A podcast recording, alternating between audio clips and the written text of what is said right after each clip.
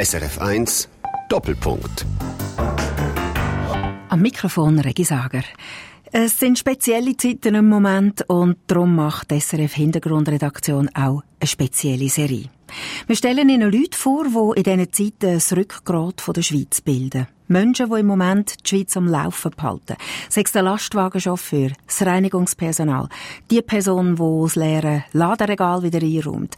Heute sagen wir zwei Frauen Danke. Der Julia Lehmann, wo im Kinderheim arbeitet, und der Katharina Moruzzo, wo auf der Intensivstation Corona-Patientinnen und Patienten pflegt. Zuerst zu der Julia Lehmann. Die SRF-Redaktorin Céline Raval hat sie getroffen.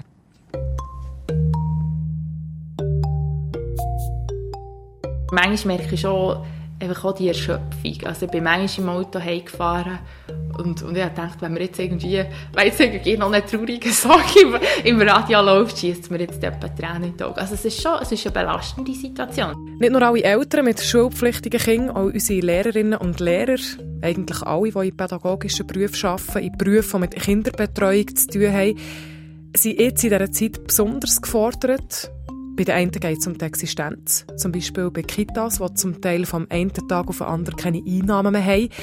Bei den anderen geht es darum, den Alltag mit Kindern völlig neu zu organisieren, innerhalb kürzester Zeit auf Homeschooling umzusatteln und zu schauen, dass die Kinder trotz allem weiterlernen können. Wir alle gegen Corona. Das ist zurzeit auch das Motto der Julia Lehmann. Ich bin 29 und ähm, ich wohne in Bern in Lorraine, habe aber auch noch eben hier ein Landsitz in Utzigenbol, wo wir sehr genießen, wo wir uns zurückziehen können, ich und mein Freund. Und ich arbeite in einem Kinderheim. In einem von mehreren hundert Kinderheimen in der Schweiz. Um die 13'000 Kinder sind in einem dieser Kinderheimen untergebracht. In dem, wo Julia Lehmann arbeitet, sind aktuell um die 25 Kinder. Alter zwischen 9 und 16, also vom Baby bis zum Teenie. Die einen können ab und zu heim, andere gar nicht, weil die Eltern aus verschiedenen Gründen nicht in der Lage sind, ihre Kinder bei sich zu haben. Ich besuche Julia für die Spezialserie, wo wir denen Danke sagen wollen, die uns im Moment den Alltag retten, die arbeiten bis zum Umkehren, die aber alles geben, damit sich die Welt trotz Corona weiterdreht. Eben, sehr wie Julia. Die blonde Frau mit dem roten Jäckli sitzt mir gegenüber. Wir sind zu Utzigen, in ihrem Häuschen auf dem Land, mit im Grünen. Zwischen uns das Mikrofon und das Kännchen Tee. Und ja, 10 Meter Abstand. Ich schiebe das Mikrofon noch ein näher zu ihr. Die Fenster sind weit offen, draussen scheint die Sonne und man hört Vögel zwitschern. Eigentlich ganz ein normaler Frühlingsnachmittag. Eigentlich. Ich arbeite als Sozialpädagogin. Natürlich eben Schichtbetrieb, Kinderheim. Ich habe keine regelmäßige Arbeitszeiten. Ich habe nicht einen 9-to-5-Job. Ähm, ich fange meistens am Morgen an, jetzt, weil die Schulen sind alle zu. Ähm, wir haben Kinder bei uns im Kinderheim, die müssen betreut werden ähm, zu, Zum Betreuungsalltag fällt jetzt eben noch das Lehren an, das wir auch müssen. Und das halt auch in normalen Familienalltagen stattfindet, findet auch ganz normal bei uns auch statt. Also ein normaler Arbeitstag hat normalerweise zwölf Stunden. Also wir arbeiten eigentlich nie unter zwölf Stunden. Ähm, ja, und jetzt ähm, kann er länger sein. Also zum Teil ist auch, dass es einfach wie ein, Zwölfstünder ist, am anderen Tag auch wieder. Und dann kann es so sein, dass wir noch einmal ein Nachtbett gegeben haben. es braucht sehr viel Verständnis vom Umfeld auch. Das einfach heisst, ich bin zum Arbeiten und ich komme dann in eineinhalb Tagen wieder. Und auch, dass man sich auch beim Arbeiten halt sehr fest unterstützt. Man muss schon resilient sein für so einen Beruf. Aber das muss man sein, ohne Corona-Krise. Wie hat denn jetzt äh, das Coronavirus dein Leben und deinen Alltag verändert? Eben, du sagst, es braucht Verständnis vom Umfeld. Mhm. Kannst du das ein bisschen genauer beschreiben? Mhm. Was ist anders seit, seit jetzt vielleicht ein paar Wochen? Mhm. Ja, anders hat viel. wir können nicht mehr tanzen, das ist ein Scheissdreck. Also ich und mein Freund tanzen Lindy Hop und das ist mega lässig. Und das können wir nicht mehr machen. Jetzt haben wir gesagt, ja, tanzen wir der Stube oder in unserem Wohnzimmer. So der Ausgleich, der ist nicht mehr da. Und, und auch so ein bisschen der Zukunftsblick.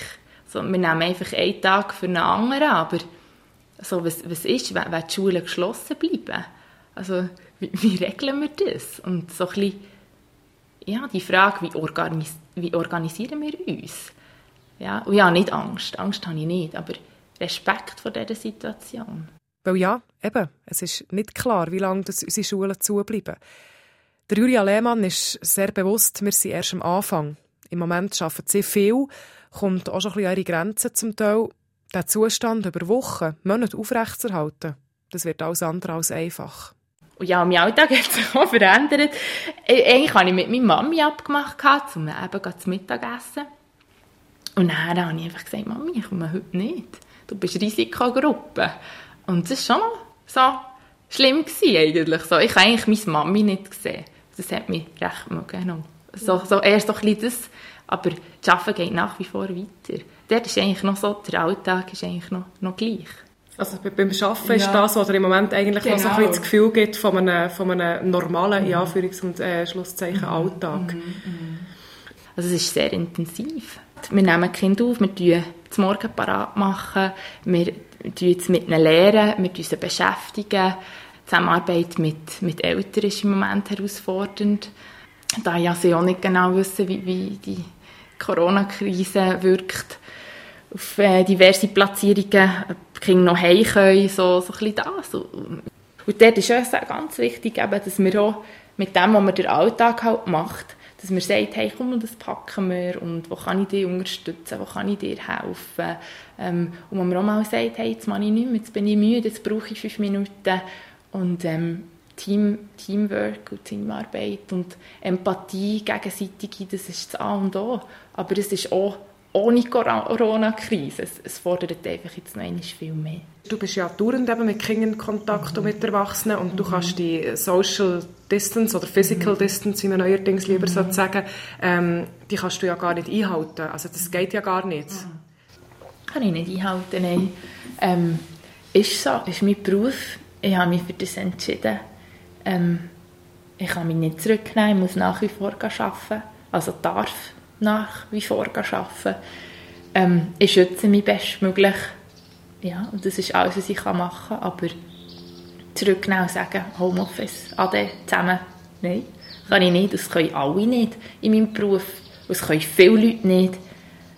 Und das müssen wir einfach akzeptieren. Und ich habe mir schon Gedanken gemacht. Ja, Mist. Also, eigentlich ist es meine Gesundheit und die ist mir so viel wert. Und die bedeutet mir auch viel. Und ich bin eh so ein sorgsamer Mensch. Aber ähm, ja, im Moment muss ich das wie so ein bisschen zurückstecken. Ja. Nein, weißt, immer wenn ich irgendwie so, ah, jetzt habe ich das Schnüdeli, oh, habe ich echt Corona, also mit dem habe ich eh auch schon abgestellt. Ja, ja, ja. Und man, so, man so, tut sich selber beobachten, ganz extrem, gell? genau. du, du hast mir ja gesagt, äh, ich habe dich gefragt, wollen wir das Interview überhaupt machen, wollen wir uns überhaupt treffen oder wollen wir nie Skype oder telefonieren und du hast mir dann gesagt, ja, du musst eigentlich mehr Angst haben vor mir als ich vor dir. Genau. Aber ähm, ich bin dauernd um Leute herum und ja, Angst eben, ist sowieso das Falsche, das habe ich nicht. Und ich schütze einfach die, die ich kann, was so das Balk vorsagt, der Bundesrat. Aber schlussendlich muss ich auch noch ein bisschen leben, weißt? Ja. Was, was dich ja auch in deinem Umfeld eben mega betrifft, ist die Schulschliessung, oder? Die mhm. ist am Freitag, genau vor einer Woche, ah, ja, genau. ist die bekannt gegeben ja, worden, ja. dass alle Schulen zugehen. Man hat es dann schon ein bisschen am Morgen, hat man schon so ein bisschen gedacht, aus könnte sein. Ist das für dich überraschend gekommen, dann, der Schritt? Oder, und, und was ist dir dann durch den Kopf? Nein, es ist nicht überraschend gekommen. Also wir haben uns vorbereitet und dann bin ich schon recht auf Nadeln gelaufen. Ich dachte, okay, was bedeutet das für uns, wenn die Schule zugeht? Und es ist dann auch der Entscheid gekommen, und ja, haben ihn angenommen und was will man machen? Geradeaus anfangen rennen bringt sowieso nichts. Ja, eben, wie gesagt, man, man nimmt es so, wie, wie, es kommt. Aber manchmal merke ich schon einfach auch die Erschöpfung. Also ich bin manchmal im Auto heimgefahren und, und ich dachte, wenn wir jetzt irgendwie, weil jetzt irgendwie noch eine traurige Song im, im Radio läuft, schießt mir jetzt etwa Tränen in die Augen. Also es ist schon, es ist eine belastende Situation, das wollte ich nicht lügen. Aber es ist eine Situation, wo, wo alle müssen akzeptieren müssen, wo wir alle drin sind und wir sind alle im gleichen Boot. Und dann machen wir einfach das Beste daraus. Wie habt ihr euch dann organisiert eben mit diesen Schulschließungen? Hat es dann irgendwie eine Krisensitzung gegeben? Oder hat man da irgendwie so einen Plan geschmiedet? Hey, und jetzt müsst ihr einfach auf Abruf. Und wenn ich euch sage, ihr müsst jetzt 24 Stunden bügeln, dann müsst ihr einfach. Wie, wie ist das ab? Oder hat man sich zusammen irgendwie probiert, weißt mhm, Das ist sehr empathisch. gewesen, so. Schlussendlich hat niemand gewusst, wie es weitergeht. Auch die äh, in, in den oberen Büro nicht. Und dann hat es Krisenzeitung gegeben und hat man einfach immer, weil der Entscheid ist hat, man, hat es mir unfunktional, unfunktionalisiert und dann hat es immer wieder neue Briefe gegeben. Hat man gedacht, okay, das ist jetzt wieder das Neueste, lesen wir es durch, voilà, ah, das müssen wir halten. Mit den Lehrerinnen und Lehrern sind wir sehr im Austausch. Die geben sich sehr viel Mühe, dass wir eben das Homeschooling umsetzen können. Natürlich da auch ein riesen Dank an alle Lehrkräfte. Was die leisten, ist schon unglaublich. Die müssen alles neu organisieren, müssen einen neuen Lehrplan also wie so eine, wie sagt man, Wochenplan, haben sie auch einen neuen Wochenplan erstellen für daheim. Eine Kindergartenlehrerin hat eigentlich eine recht lässige Idee gehabt, die hat so ein Corona-Tagebuch gestaltet, dass man jeden Tag irgendwie einen Eintrag macht. Also sehr beeindruckend, ja, und schön, die Lehrkräfte bemühen sich. Ja, das merkt man. Und ja, viel so an einen Dozent, den wir hatten, denkt, hat mal gesagt, schaut, es ist so ein guter Dozent, Christoph Fütrich, äh, feiere ich immer noch. Ähm, der hat mal gesagt, schaut, wenn ihr einen normalen Alltag wollt, dann müsst ihr in einen normalen Beruf oder ein Büro habt, euren Auftrag, eure Aufträge, ähm, wisst, was kommt, aber in eurem Beruf. Da gibt es keine normalen Alltag. Es fängt ja nicht, er gesagt. Es fängt ja nicht. Das war so, er so herrlich und so ein wunderbarer Mensch. Und er, er hat so recht, und ich so viel an ihn müssen denken, also dachte, ja, jetzt Wüterich, jetzt kommst du zum Zug, jetzt, jetzt kann ich anwenden, was, was du uns und mir hast gelernt. Warum machst du das alles? Das ist eine gute Frage. Dann könnte man ja auch dort ansetzen, warum bin ich Sozialpädagogin? Und die Frage habe ich mir schon manchmal gestellt, aber ich habe für mich eigentlich noch keine definitive Antwort gefunden. Ich glaube einfach, ich bin wahnsinnig gerne mit Leuten zusammen. Und ich habe, glaube einen ganz guten Kanal für das Spüren. Das mit Kindern ist wahnsinnig spannend. Und Kinder sind unsere Zukunft. Und das ist so, das ist so, das ist so wahnsinnig, das sind so spannende Wesen. Das ist unglaublich. Ich bin so gerne so gerne mit Menschen. Das ist einfach das Spannendste, was es gibt. Und das ist, glaube ich, so ein, ein Grund, dass ich das mache. Ja. Ja, also man muss ehrlich sein, Geld äh, wird es nicht sein. Ich habe auch Sozialpädagogin und Sozialpädagogin in meinem Umfeld. Ähm. Das finde ich auch schade. Also ich finde es nicht schade, dass, dass ich, klar, jeder wünscht sich ein bisschen mehr zu verdienen, aber ich finde es wie schade, wird es nicht fest anerkannt. Ja, oder auch, wenn es Kürzungen gibt, es wird immer, immer, immer im sozialen Bereich. Es geht mir so auf den Sack, ich kann es nicht anders sagen. Das, das ist schon energieraubend. Das raubt mir manchmal fast mehr Energie als der Alltag mit den Kindern. Ja, dass man dort immer noch mehr spart. Aber wir sind schlussendlich die, die unsere Gesellschaft tragen. Wie sagt man es den Kindern? Wie hat er das ihnen erklärt, wegen dem Coronavirus, dass sie nicht mehr in die Schule können, dass alles ein bisschen anders mhm, ist? Jetzt? Also die Kinder nehmen das super gut wahr. Ähm, ich glaube auch, wenn man es also an Kind von, von, wenn man Mutter ist, aus am Kind erklärt, dass man halt einfach sagt, es ist ein Virus um, der ist gefährlich, wegen dem dürft ihr nicht in die Schule, dass wir uns nicht anstecken, vor allem, dass wir eben andere Leute nicht anstecken. Und darum sind wir jetzt daheim und jetzt müssen wir Sorge tragen, die Hände waschen, die ab und zu desinfizieren. Und das, also, das ist kein Problem, das versteht ihr. Wie geht die Kinder mit den fehlenden Alltagsstrukturen um? Bei ihnen ist es jetzt auch ganz anders. Die Schule mhm. vorher für sie mega wichtig im Alltag, hat ihnen Struktur gegeben. Die Struktur geht jetzt wie weg. Also eine Struktur haben wir nach wie vor. Und das ist ganz wichtig. Ich habe das Gefühl, auch eben bei Kindern und Jugendlichen, auch bei uns Erwachsenen, dass wir einfach in dieser, in dieser Struktur bleiben. Und das haben wir nach wie vor. Und sie sind ja nicht frei. Sie haben Homeschooling.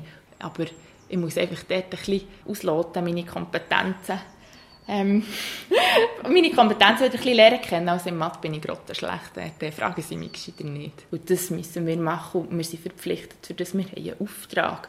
Braucht einfach vielleicht ein bisschen mehr Motivation und ich denke, dort muss man halt einfach auch ein bisschen flexibel sein, wenn halt jetzt das Kind nicht mal herhocken, dann sagt man, okay, dann nimmst du halt noch fünf Minuten draus und dann probieren wir nochmal. Ich denke, man, man muss ja aus dieser Situation auch das Beste machen. Ich meine, wenn wir den Teufel an die Wand malen und sagen, so, jetzt hockt her, jetzt müsst ihr lernen, jetzt machen die Aufgaben. Also, da kommen wir nie her. Man muss einfach zusammen einen Weg finden, wie geht es am besten. Und ich finde auch, Kinder können auch lernen draussen. Sollen sie in den Wald, sollen sie schauen, hey, was blühen jetzt im Moment für Blümchen, ähm, was ist, jetzt ist Frühling, ähm, was gibt es für Vögel? Ich meine, das, das, ist alles, das ist alles Lehren. Und ich finde, dort kann man sehr viel jetzt rausholen und das nutzen. Ihr arbeitet ja auch mit Kindern wahrscheinlich aus prekären Verhältnissen, ähm, aus, aus verletzlichen Verhältnissen. Ist das für die Kinder irgendwie eine besondere Herausforderung jetzt und wenn ja, in welcher Art und Weise? Also es ist für alle Kinder eine Herausforderung. Ich würde jetzt nicht sagen, unsere Heimkinder, wenn man es so benennen kann, haben mehr Mühe. Also meine Schwester hat vier Kinder, ähm, ist daheim, hat drei, die schulpflichtig sind, eins ist knappjährig. Also ich würde sagen, sie leistet Maximum so viel wie wir. Ich würde die Frage mit Nein beantworten. Ich habe nicht das Gefühl, sie erleben es anders. Sie will die Kinder auch gar nicht anders behandeln als alle anderen, sagt mir Julia Lehmann. Ich merke im Gespräch, dass Julia sehr bemüht ist, all diesen Kindern gerade in der aktuellen Zeit einen normalen, geregelten Alltag zu vermitteln. Die Monsterschichten die nimmt sie dafür in Kauf. Sie beklagt sich nicht.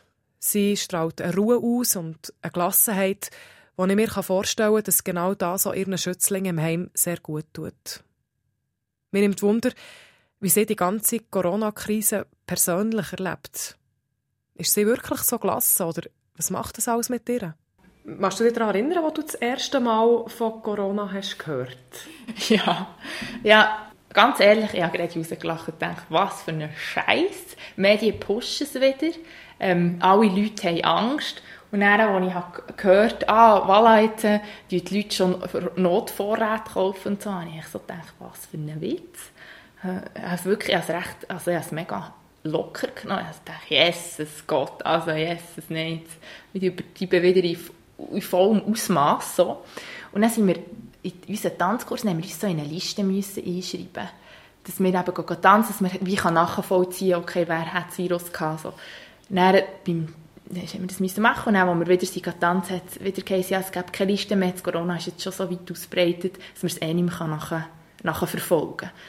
Und erst dann habe ich so gemerkt, oh, also, jetzt, äh, jetzt ähm, kann ich es glaube ich schon nicht mehr so locker nehmen. Mein Freund hat es immer noch so, so locker genommen, hat darüber gelacht und so. Und dann habe ich so gedacht, ja, okay. Und dann habe ich eben, bin ich eben auch mit meinem Bruder in Kontakt ähm, getreten, er hat eine Firma und hat gesagt, die Corona-Krise, die, das, das könnte uns in Ruin treiben. Und dann, wo er das mir am Telefon hat gesagt, und dann hat er noch so gesagt, und weisst, sie schlägt auch Huren ein. Und dann habe ich so gedacht, okay, wenn er jetzt das sagt, dann ist es ernst. Und vor dem Engelibett haben wir eigentlich zum Mittag kaufen und eigentlich mit ihm am Telefon noch über das geredet und ich gar keinen Hunger mehr gehabt. Und dann habe ich so gedacht, okay, also jetzt, jetzt ist glaube ich wirklich etwas im Laufen. Und dann plötzlich auch der Bundesrat eben mit diesen Weisungen. Und dann hat es so ein bisschen bei mir eingeschlagen und gedacht, okay, jetzt, ja, jetzt gibt es Jetzt gibt es eine Veränderung, ja. Magst du dich erinnern, so bisschen, du hast jetzt schon ein bisschen erzählt, der Prozess, der mhm. bei dir auch weißt, in, in deinem Kopf ist mhm. vor sich gegangen, vielleicht auch in deinem Umfeld. Du hast gemerkt, es geht allen, alle haben es ein bisschen unterschätzt mhm. am Anfang, plötzlich so alle auf. Ja. Äh, wie geht es jetzt weiter? Mhm. Magst du dich erinnern an diesen Prozess, wie der ist vonstatten gegangen bis, bis jetzt heute? Ja, es war lustig. Ich habe äh, mit meiner Cousine telefoniert, der Andrea. Sie ist... Äh, so, sie ist so reflektiert, so eine reflektierte Person und eigentlich immer, wenn ich ein Problem habe, tue ich ihr anrufen und frage, Andrea, was, was muss ich jetzt? Und sie hat so gesagt, ja, schau, es ist für alles, alle eine Ausnahmesituation und hab Sorge zu dir. Und wenn ich wusste, okay, wenn sie das sagt, dann ist, nimmt sie es auch nicht mehr so locker. Und eine andere Freundin, die mir sehr nach ist, hat gesagt, die arbeitet im Spital, sagt so, weisst, wir mussten das Desinfektionsmittel einschliessen, weil es geklaut wird und einfach Sachen, die passieren, die mich auch befremden. Es wird geklaut, so. Schon nur das. Aber gut, das macht dann auch schon so ein, bisschen ein, weißt, so ein mulmiges Gefühl im Bauch. Das hatte ich dann auch. Gehabt. Und wie ist es heute? Hast du immer noch Angst, Unsicherheit oder ist es mehr so ein Akzeptieren? Es war, glaube ich, so ein bisschen, okay, jetzt kommt es. Ein bisschen Angst und dann ist es Respekt und dann war es Akzeptanz. Was, was machen die Schlagzeilen mit dir? Es, man ist ja auch so ein bisschen ähm, verlockt im Moment, das Handy zu nehmen und irgendwie wieder auf SRF mhm. oder irgendwo auf eine andere Newsseite mhm. überall jetzt Live-Ticker. Man kann quasi in Echtzeit mitverfolgen, mhm. so viele Fälle in Italien, das mhm. passiert irgendwo in Südamerika. Nimmst du dich dort raus oder sagst, hey, mir ist es mega wichtig, dass ich wirklich immer top informiert bin? Was machen all die Schlagzeilen mit dir? Also ich glaube, Abgrenzen ist ein Begriff, der in unserem Beruf sehr, sehr hoch geschrieben wird. Und ich grenze mich dort auch bei den Medien ab. Wir schauen ab und zu die Tagesschau am Abend. Aber das ist es. Ich habe auch gar nicht Zeit, für mich immer mit diesen Medien zu beschäftigen. Manchmal, wenn ich etwas nicht verstehe, Leute dann wieder meinen Bruder an. Und dann macht er dann auch noch einen Witz, was ich auch staune. Wirklich, bei ihm steht so viel auf dem Spiel und er hat noch irgendwie noch einen blöden Spruch. Und, und dann tut es einfach auch gut, mit ihm zu reden. Und dann sagt er, Lukas, es könnte sein, wir wissen es nicht. Und, ja, aber Medien meide ich ein so, ich bin sehr vorsichtig. Wie hast du es, äh, probierst du es auch von den Kindern irgendwie ein bisschen fernzuhalten? Weißt, ich meine, ihr habt ja auch ältere Kinder, die wahrscheinlich auch ein Handy haben und können die ganze Zeit irgendwie Zeug nachlesen oder so. Muss man die Kinder von dem irgendwie wirklich schützen und sich von ihnen fernhalten? Also ich denke, wenn Kinder wollen, die Informationen einholen, was läuft, was sie interessiert sind, sollen sie das machen. Und ich bin auch bereit, mit ihnen über das zu reden. Und ich tue sie, wenn sie Medienzeit haben und die dürfen beanspruchen und ein gewisses Alter haben, dass sie auf gewisse Plattformen dürfen gehen, wieso sollen sie da zurückhalten? Nein, sicher nicht. Also wenn sie die Informationen wollen, sollen sie die aufsuchen und, und dann dürfen sie gerne mit uns diskutieren und philosophieren. Aber ähm, nein, ich, ich tue sie nicht zurückhalten.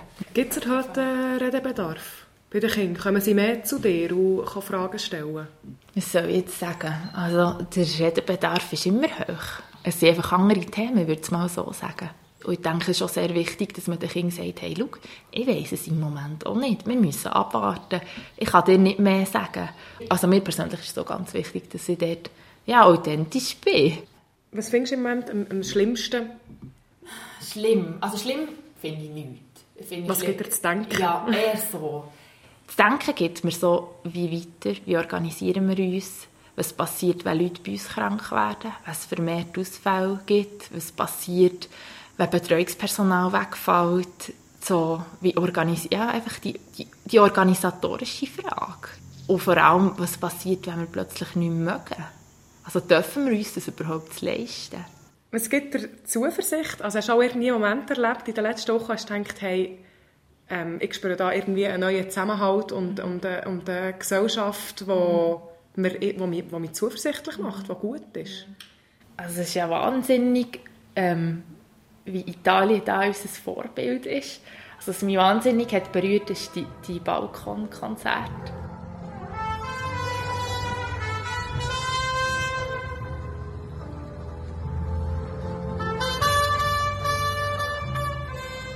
dort musste ich also fast ein bisschen rennen. Das war wirklich das ganz schön. Gewesen. Und einfach auch die Solidarität gegenüber den Pflegekräften. Die leisten, ist wahnsinnig. Oder auch Leute, die, die jetzt gestern habe ich, habe ich trotzdem Medien gelesen, ähm, Isaac-Keiler gehen für alte Leute einkaufen. Meine, wie herzig ist das bitte? Also, das ist wahnsinnig. Oder eine ehemalige Nachbarin hat mir einfach gestern ein Herz geschickt. Einfach so ein bisschen wie, hey, wir sind füreinander da, wir schauen zueinander. Und das ist wahnsinnig berührend. Und beim Arbeiten ist einfach Teamkonstellation. Zum Beispiel einer vom Team hat gesagt, wenn es eine Krise gibt, ich bin da. Und das ist einfach so, hey, darf ich dich umarmen? Einfach so, hey, wow, nein, darf man ja jetzt eben nicht mehr. Aber einfach so ein bisschen wie, es ist mega schön. Und auch, ich denke, so ein bisschen die Unterstützung, die ich im Moment bekomme, ist dann manchmal am Morgen auf. Das Erste, was mein Freund macht, ist ein Witz. Und dann denke ich so, ah, zum Glück gibt es die, ich brauche das jetzt im Moment so fest. Und nachher bin ich wieder, kann ich lachen und dann kann ich ins Auto steigen und arbeiten. Und dann weiss ich, hey, okay, jetzt nehmen wir und packen wir den Tag. Und einfach, wenn man wie, wie den Mut nicht verliert und das, ja, positiv denken. Das ist also so ein bisschen dein Rezept, das dich im Moment auch durchbringt? Oder hast du noch andere ähm, Sachen, wo du sagst, das ist mein Rezept, das mir im Moment durch die Krise... Ähm, Gut essen denke, das ist sehr wichtig. ja, dass man einfach auch, auch zu sich schaut. Was denkst du, ähm, wird Corona unsere Gesellschaft irgendwie verändern? Ganz bestimmt. Im Moment weiß ich aber noch nicht so genau wie. Aber ich denke, ich bin sehr auch reflektiert in dem, dass sie sich nicht nur zu Schlechten wird wenden. Und dass man halt auch vielleicht denkt, okay, jetzt haben wir die Corona-Krise gehabt, Krise gehabt, Jetzt haben wir so gut zueinander geschaut, jetzt ist sie durch, wieso sollen wir nicht weiterhin zueinander schauen? Ein bisschen das Miteinander. Willst du äh, deinen Berufskolleginnen und Berufskollegen vielleicht noch etwas sagen in dieser Sendung? Ja, das ich sehr gerne, weil immer wenn wir zusammenkommen, sagen alle immer, ja, uns wird zu viel, zu viel, zu wenig Aufmerksamkeit geschenkt und so. Und ich würde mir eigentlich eben auch wünschen, dass es so für Sozialpädagogen, Sozialpädagoginnen und noch viele mehr, ich kann da jetzt nicht alle erwähnen, aber dass einfach auch mal für uns applaudiert wird. Und sieht, ah voilà, es gibt ja eigentlich noch ganz viele Leute, die nicht einfach können Homeoffice machen und ganz viel auch äh, in der Gesellschaft beitragen. Und ähm, ja, ich denke, es ist sehr wichtig, dass man uns und alle anderen nicht vergisst.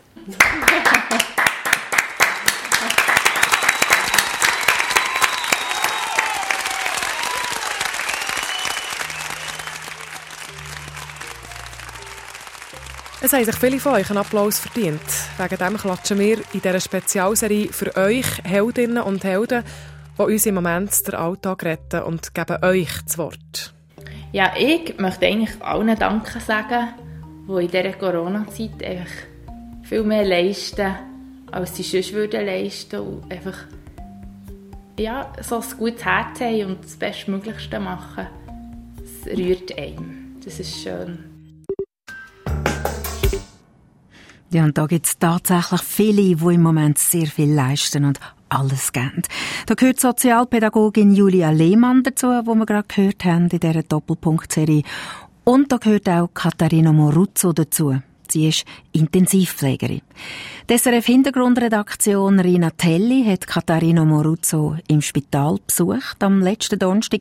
Dort war die Situation einigermaßen übersichtlich aber klar, das wissen alle, die in der Pflege arbeiten, das kann in diesen Zeiten von Tag zu Tag ändern. Wir arbeiten unter erschwerteren Bedingungen als sonst. Sei das die ganzen Kleider, die ganzen hygienischen Schutzmaßnahmen, die wir ergreifen in der Betreuung bei diesen Patienten. Das ist Katharina Morozzo. Sie arbeitet als Pflegerin auf der Intensivstation vom Basler Unispital. Sie hat gesagt, die Umstände die sind schwieriger, ihr Engagement dunkt mit dafür umso grösser. Ich bin Rina Telli und habe sie im Unispital Basel zu einem Interview getroffen. Wir haben das Interview in einem Büro gemacht, weil Außenstehende wie ich im Moment wegen der Corona-Krise nicht auf die Intensivstation dürfen. Ich wollte von Katharina Moruzza wissen, wie Corona ihr Leben beruflich und privat verändert hat. Deine Schicht fängt an in etwa zwei Stunden.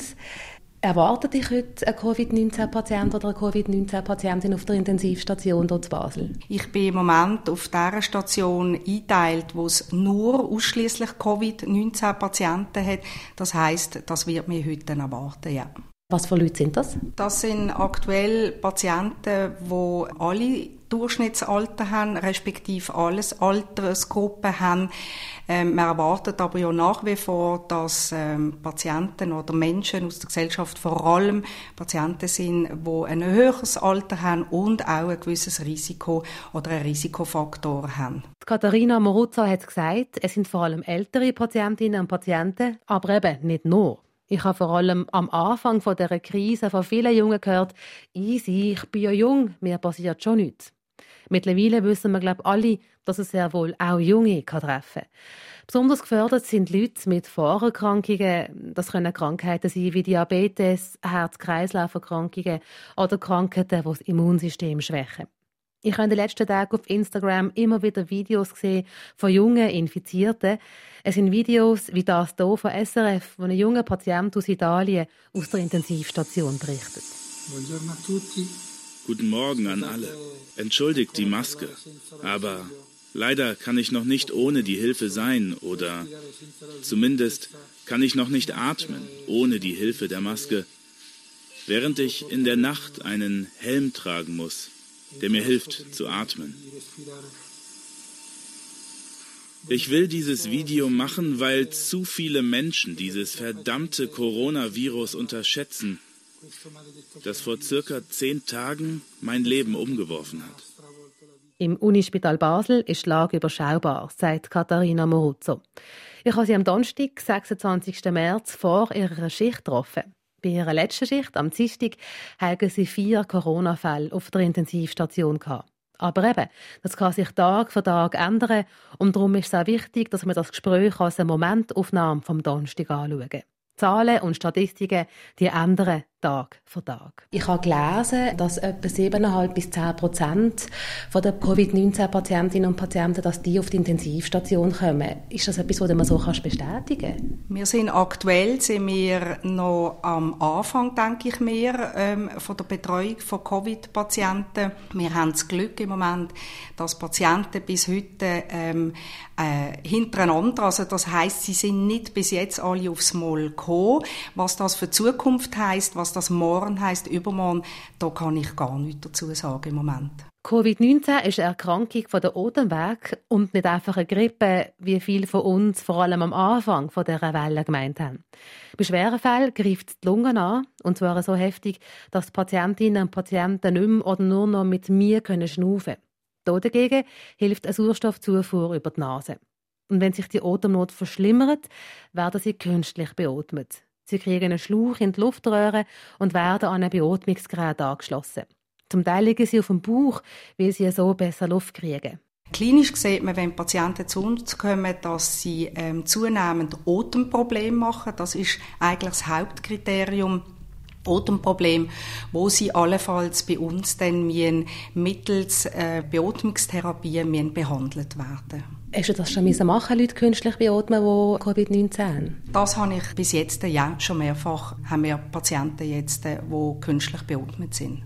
Sind die Patienten wach, wenn sie künstlich beatmet werden? Covid-19-Patienten sind nicht wach. Die werden mit Medikamenten, das sind einerseits mit Schlafmedikamenten, wie aber auch mit Schmerzmitteln, werden die Patienten in ein künstliches Koma versetzt. Das heißt, Patientinnen und Patienten, die müssen entscheiden, ob sie das wollen. Also will man in ein künstliches Koma, will man künstlich beatmet werden, weil man weiß ja nachher nicht, wie, wie es weitergeht, oder? Also, ob man es überlebt oder nicht. Das ist korrekt und da denke ich mir, das ist ganz wichtig, dass alle sich im Vorfeld auch überlegen, die, ähm, möchte ich das, möchte ich das nicht? Und das auch im Vorfeld allenfalls schon vorher mit dem Hausarzt einmal besprochen haben, weil das ist ja auch eine Frage, die nicht nur jetzt in der Covid-19-Krise äh, eine wichtige Frage ist, sondern ganz generell in der Bevölkerung eine wichtige Frage ist. Man weiß halt nicht, wie es ausgeht, ob es die Leute überleben oder nicht. Wie sind denn die Leute so zu Weg? Also wenn man nicht weiß, ob man nach, nachher noch aufwacht oder nicht? Wir selber wissen das auch nicht. Wir können nur einen Verlauf ähm, anschauen und das oberste Ziel ist selbstverständlich, darum kommen die Patienten ja auch zu uns, dass sie können überleben Aber wie es schlussendlich rauskommt, das sieht man erst im Verlauf von einer so einer schweren Erkrankung. Du bekommst eigentlich nur das Zeitfenster mit, das wirklich akut ist. Also wenn man auf der Intensivstation ist, dann geht es einem wirklich nicht gut. Das heißt, was vorher war, was nachher war, das basiert auf anderen Stationen. Das ist richtig, ja. Bei uns sind sie wirklich dann Patienten und Patientinnen mit Covid-19 dann, wenn es wirklich sehr akut und lebensbedrohlich ist.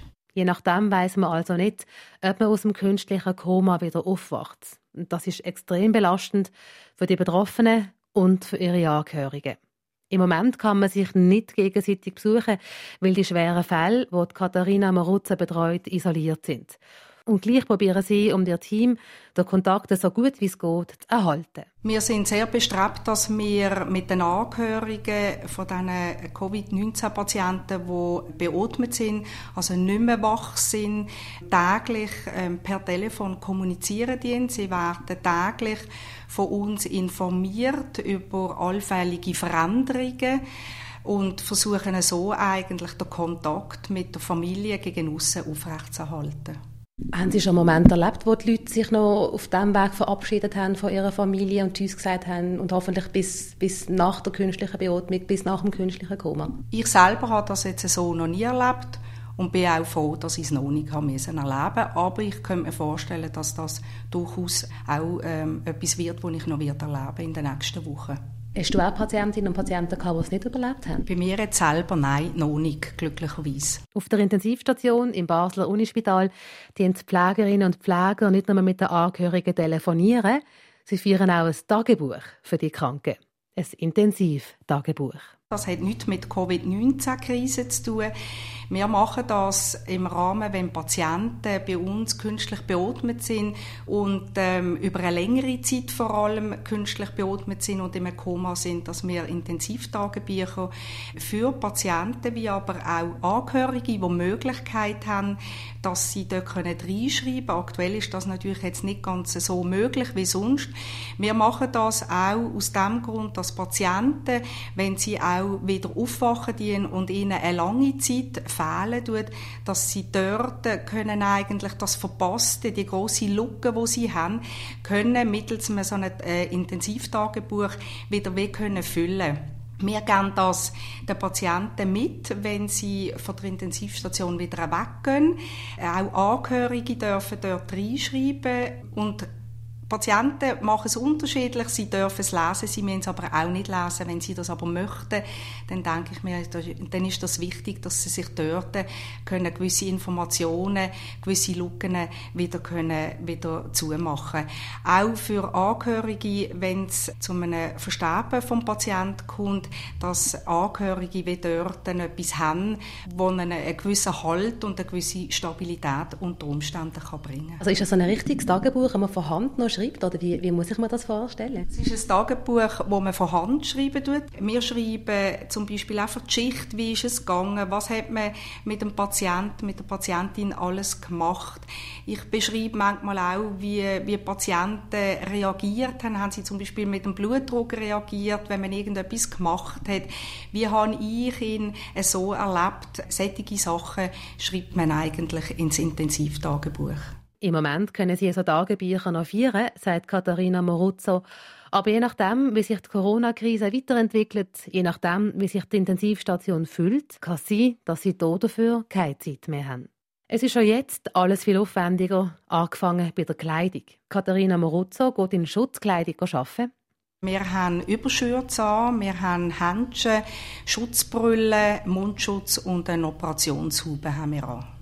Wie kann man rein menschlich Kontakt aufnehmen mit den Patienten, wenn man in so einer Schutzkleidung steckt? Das kann man genauso, wie wenn man keine Schutzkleidung anhat. Wichtig ist, dass man mit solchen Patienten, die auch im künstlichen Koma sind, und das machen wir unabhängig von der Covid-19-Krise, wir kommunizieren mit den Patienten, wir schwätzen mit ihnen, wir sagen, was wir machen. Wir berieren sie ja auch, ähm, wir berieren sie jetzt halt einfach mit Händchen, aber der Körperkontakt und Kommunikation, das ist die genau gleiche wie auch ohne Covid-19-Krise. Hast du schon reden mit Covid-19-Patienten? Ich habe bis jetzt äh, ausschließlich Covid-19-Patienten ähm, betreut, die bereits ähm, künstlich beatmet waren.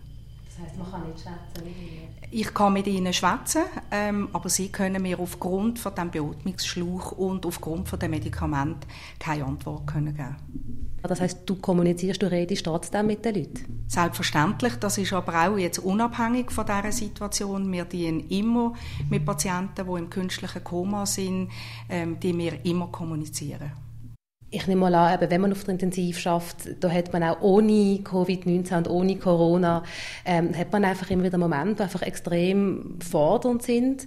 Und trotzdem ist das jetzt emotional anders. Also ist es einmal schwierig, zum daheim zum Beispiel abstellen und einfach mal runterfahren nach einem Arbeitstag. Ich glaube, das andere ist das Emotionale, das ist immer generell im Pflegeberuf. Das ist nicht nur auf der Intensivstation, hat man immer wieder emotionale Momente. Ähm, Im Moment ist es einfach noch Zusatzfaktor, dass wir ähm, wissen, es kommt noch auf uns etwas zu, aber wir wissen noch nicht, wie fest und wie heftig also es auf uns zukommt. Und ich denke mir, das ist etwas, wo einfach im Moment auch noch zusätzlich emotional sicher auch noch belastend ist. Katharina Moruzza betont, im Moment, also eben am Donnerstag, 26. März, ist es noch überschaubar, aber sie weiß nicht, was noch kommt. Und das stresst. Hast du irgendwie Strategien, um damit umzugehen? Meine Strategie ist einfach von Tag zu Tag das zu nehmen, was, wie es kommt, dort das Beste daraus machen, innerhalb des Teams. Und ähm, ich glaube, etwas anderes bleibt uns im Moment gar nicht übrig. Wir haben ja alle auch noch ein Privatleben. Hat sich das auch, hast du da müssen irgendwie umstellen, umorganisieren, eben Schulen, die zu sind, Kinder, die daheim hocken. Wie fest muss man daheim alles umstellen? Wir sind natürlich primär generell die Pflege oder alle, die im Gesundheitswesen sind, sind natürlich immer wieder gefordert, ohne jetzt auch die Covid-19-Krise natürlich gut können zu organisieren, ähm, durch die Schichtarbeit etc. Wir sind persönlich in einer guten Lage. Mein Mann ist ebenfalls im Spital tätig und äh, wir haben in der Zwischenzeit einen volljährigen Sohn und der unterstützt uns sehr im Moment daheim. Er geht regelmäßig auch einkaufen. Er hat es auch schon zur Nacht gemacht und er unterstützt uns sehr. Wenn du nach einem Dienst gehst, einkaufen, hat es dann keine Eier und keine Milch mehr und du stehst vor einem leeren Regal und hast den ganzen Tag geschafft und es regt dich auf, oder wie ist das? Aufregen tut es mich nicht mehr, aber es ist in der Tat so, dass ich manchmal denke, ich mache jetzt oben das und das zur Nacht und dann äh, ich spontan im Geschäft und es dann äh, umstellen, weil ich einfach nicht das gefunden habe, was ich eigentlich wollte. Das ist so, aber aufregen tut es mich nicht mehr. Hat schon einen Moment gegeben, wo du Leute hast müssen erklären wo meinen, es ist einfach eine Grippe? Hast du schon müssen erklären, dass es eben nicht einfach so eine Grippe ist? Jetzt äh, ist es, glaube von mir aus gesehen, gut angekommen mit, äh, wirklich mit den verschärften Massnahmen vom Bund wo die noch gelockert waren, habe ich zum Teil schon das Gefühl gehabt, Vielleicht haben sie noch nicht der Hinter- und der Letzte verstanden, um was es jetzt geht. Aber ich glaube, das, was ich jetzt so außerhalb vom Spital im täglichen Leben sehe, habe ich doch den Eindruck, dass es eigentlich jetzt wirklich die Leute haben verstanden, dass sie jetzt vorsichtig sein müssen, um eben eine weitere Ausbreitung endlich können eindämmen und nicht noch weiter verbreiten. Ich nehme an, du bist sehr froh, das festzustellen. Unbedingt. Das tut uns schlussendlich auch die Arbeit in den Spitälern erleichtern, weil das ist eigentlich die grösste Gefahr, wenn wir das nicht schaffen, dass dann das, ähm, Gesundheitswesen einfach nicht nachkommt.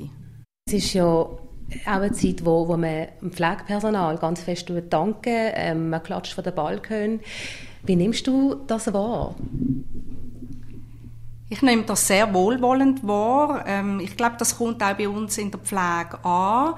Wir machen ja eigentlich ähm, von, von, unserer Tätigkeit machen wir ja nicht etwas anderes als ähm, in den letzten vielen Jahren haben wir ja eigentlich immer das gemacht. Wir müssen es jetzt einfach unter anderen Bedingungen in Zukunft werden wir es müssen machen unter erschwerten Bedingungen. Ich denke mir der Bevölkerung ist es jetzt vielleicht noch einfach noch ein Stückchen mehr bewusst worden, was was es heißt, wenn wir ein gut funktionierendes Gesundheitswesen haben. Allerdings, und zwar mit Dankbarkeit, ist uns das bewusst worden. Das ist die Intensivpflegerin Katharina Moruzzo. Gewesen. Also ein großer Dank an alle Katharinas, an alle, die uns pflegen, wenn wir krank sind, aber auch ganz allgemein an alle, die dafür sorgen, dass unser Alltag irgendwie weitergehen kann und dafür sorgen, dass irgendwo noch eine gewisse Normalität kann aufrechterhalten werden jetzt in dieser Zeit. Das ist eine Folge von unserer Doppelpunkt-Spezialserie über Menschen, die in dieser Corona-Zeit Außerordentliches leisten. Auch die weiteren Folgen finden Sie auf srf1.ch oder auf der SRF Podcast-Seite srf.ch-audio. SRF 1 Doppelpunkt